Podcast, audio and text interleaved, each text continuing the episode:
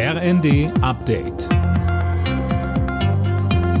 Stündlich neu. Auf den Punkt informiert.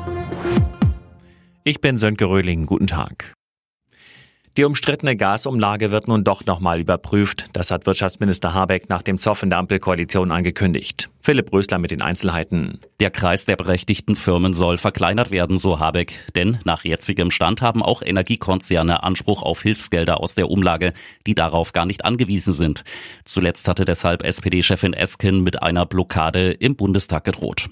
Die Umlage sollen alle Gaskunden ab Oktober zahlen. Ziel ist es, Energiekonzerne zu unterstützen, die wegen der reduzierten Lieferungen aus Russland Gas in anderen Ländern teuer einkaufen müssen. Für immer mehr Menschen in Deutschland werden die Kosten fürs Wohnen zum finanziellen Problem. Mehr als jeder zehnte Haushalt musste im vergangenen Jahr über 40 Prozent seines Einkommens dafür ausgeben und gilt damit als überlastet, so das Statistische Bundesamt.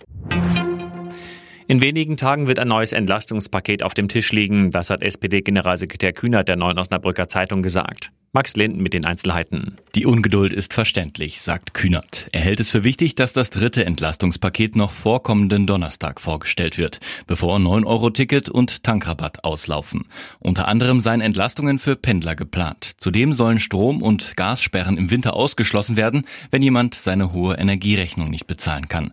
Und laut Kanzler Scholz werden vom neuen Entlastungspaket auch Rentner und Wohngeldempfänger profitieren.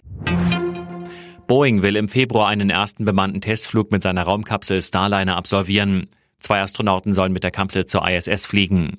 Im Mai hatte die Starliner-Kapsel erstmals erfolgreich einen unbemannten Flug zur ISS absolviert. Alle Nachrichten auf rnd.de